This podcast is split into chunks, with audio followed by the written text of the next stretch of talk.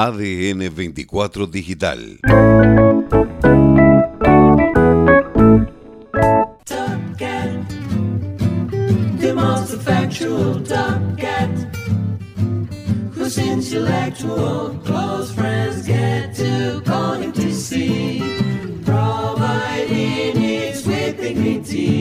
Música del recuerdo en ADN. Convocamos a un especialista en efemérides musicales para que nos cuente la semana junto a Claudio Chano Núñez.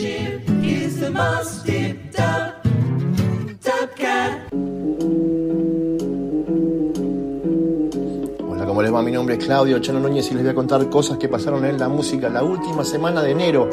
Sí, la última semana de enero, entre el 24 y el 30.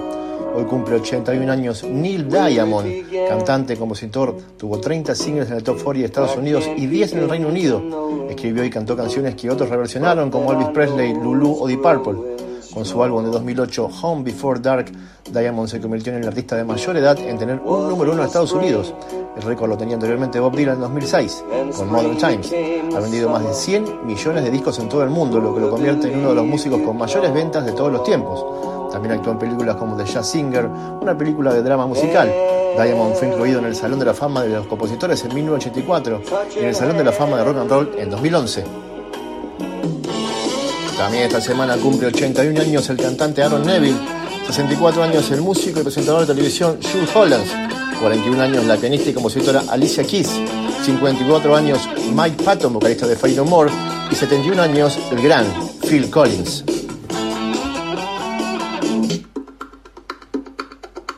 Un día como hoy, en 1983, Duran Duran editaba el single New Moon on Monday, segundo corte del tercer álbum de la banda, Seven and the Ragged Tiger.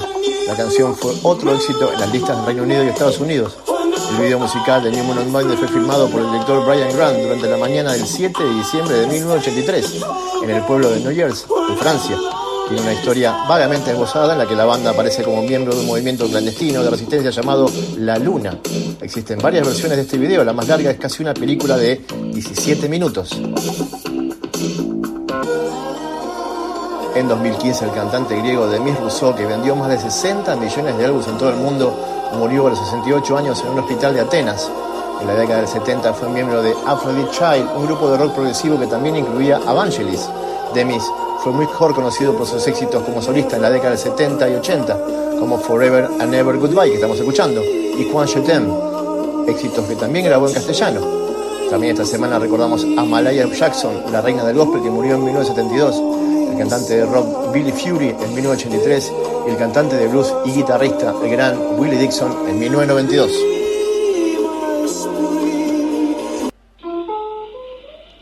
Un día como hoy, en 1958, The Quarrymen, banda de John Lennon, Paul McCartney y George Harrison, actuaban por primera y única vez en The Cavern Club de Liverpool.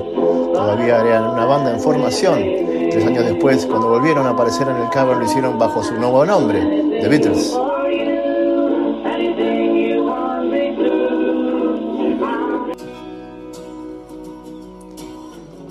En 1998, Oasis llegó al número uno en la lista de singles del Reino Unido con All Around the World del álbum Be Here Now, la canción con más larga duración en ser número uno en el Reino Unido. Duraba 9 minutos 38 segundos. Fue una de las primeras canciones escritas por Noel Gallagher y la banda la ensayó ya en 1992.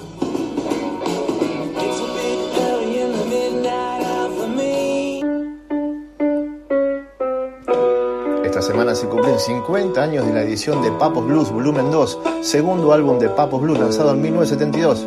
Tras el lanzamiento de Papos Blues Volumen 1, Black Amaya se sumó como baterista de Pescado Rabioso, mientras que David Lebón se sumó a Color Humano en el mismo rol. Sin alineación definitiva para la grabación de Volumen 2, Papo convocó a Luis Gambolini, baterista de Billy Bonnie la pesada de rock and roll, y el bajista Carlos Piñata, que venía de tocar en el grupo paranaense Los Brujos. Aún así, Black Amaya participaría en algunos temas del disco en la batería. En Papos Blues 1, el guitarrista ya había establecido el formato adoptado en el tema Power Trio, estilo de Cream y Jimi Hendrix Experience, mezcla de blues y psicodelia, a una sensibilidad urbana que integraba con naturalidad al rock nacional del comienzo de los 70. Luego del viaje a Inglaterra, donde conoció a Bonzo Bonham y Lemmy Kilmister, que luego formó Motorhead, Papo regresó para ponerle el moño al género que él mismo había creado, con canciones como El tren de las 16, Tema 1, Pobre Juan, Insoluble o esta inolvidable Desconfío.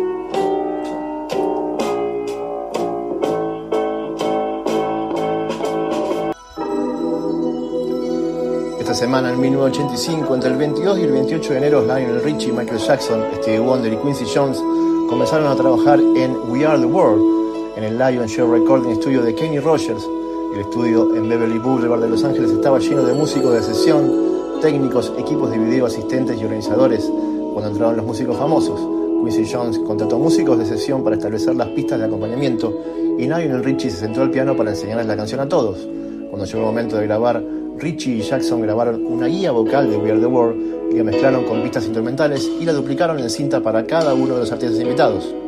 El 24 a las 22.30 cada uno de los intérpretes ocupó su puesto y empezó a cantar. En las primeras horas de la mañana, dos mujeres etiopíes invitadas de Stevie Wonder fueron llevadas al estudio de grabación. Dieron las gracias a los cantantes en nombre de su país, lo que hizo llorar a varios artistas. Las partes solistas de la canción se grabaron sin ningún problema en los días siguientes, siempre bajo la atenta mirada de Quincy Jones y Michael Jackson. La versión final de We Are the World se completó a las 8 de la mañana del 28 de enero. Que tengan una muy buena semana.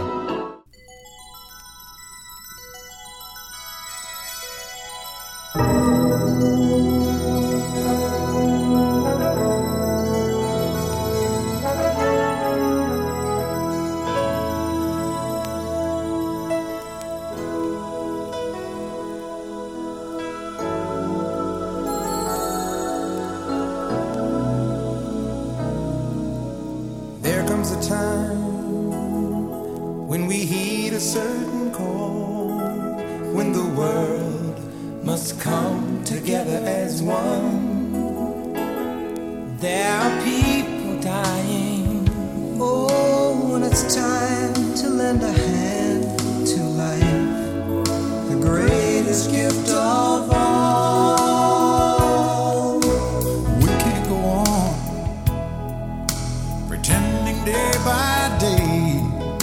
someone somewhere will soon make a change. We all a part of God's great big family. And the truth, you know, love is all we need.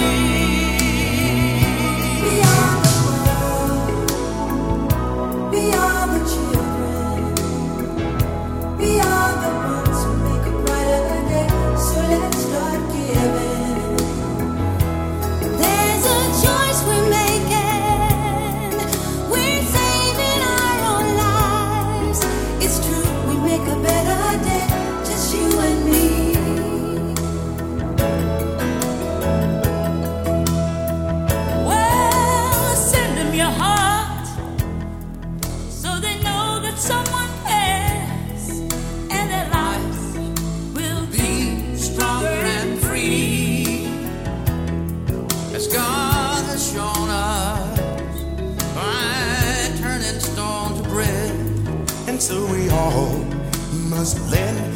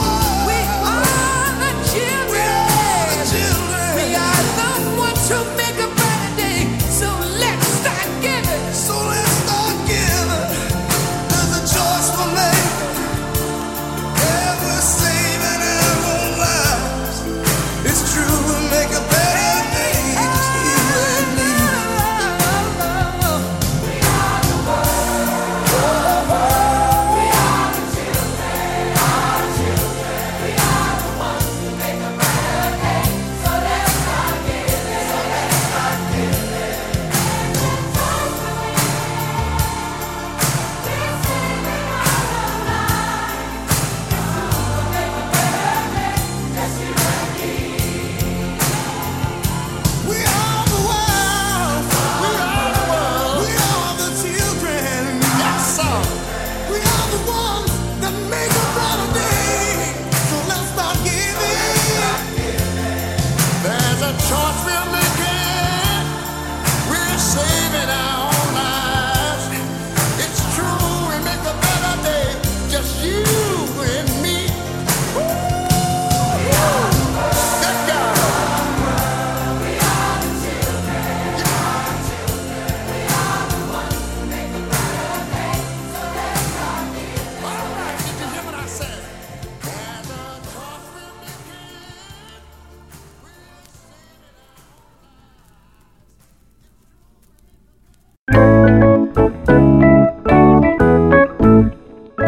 ADN 24 Digital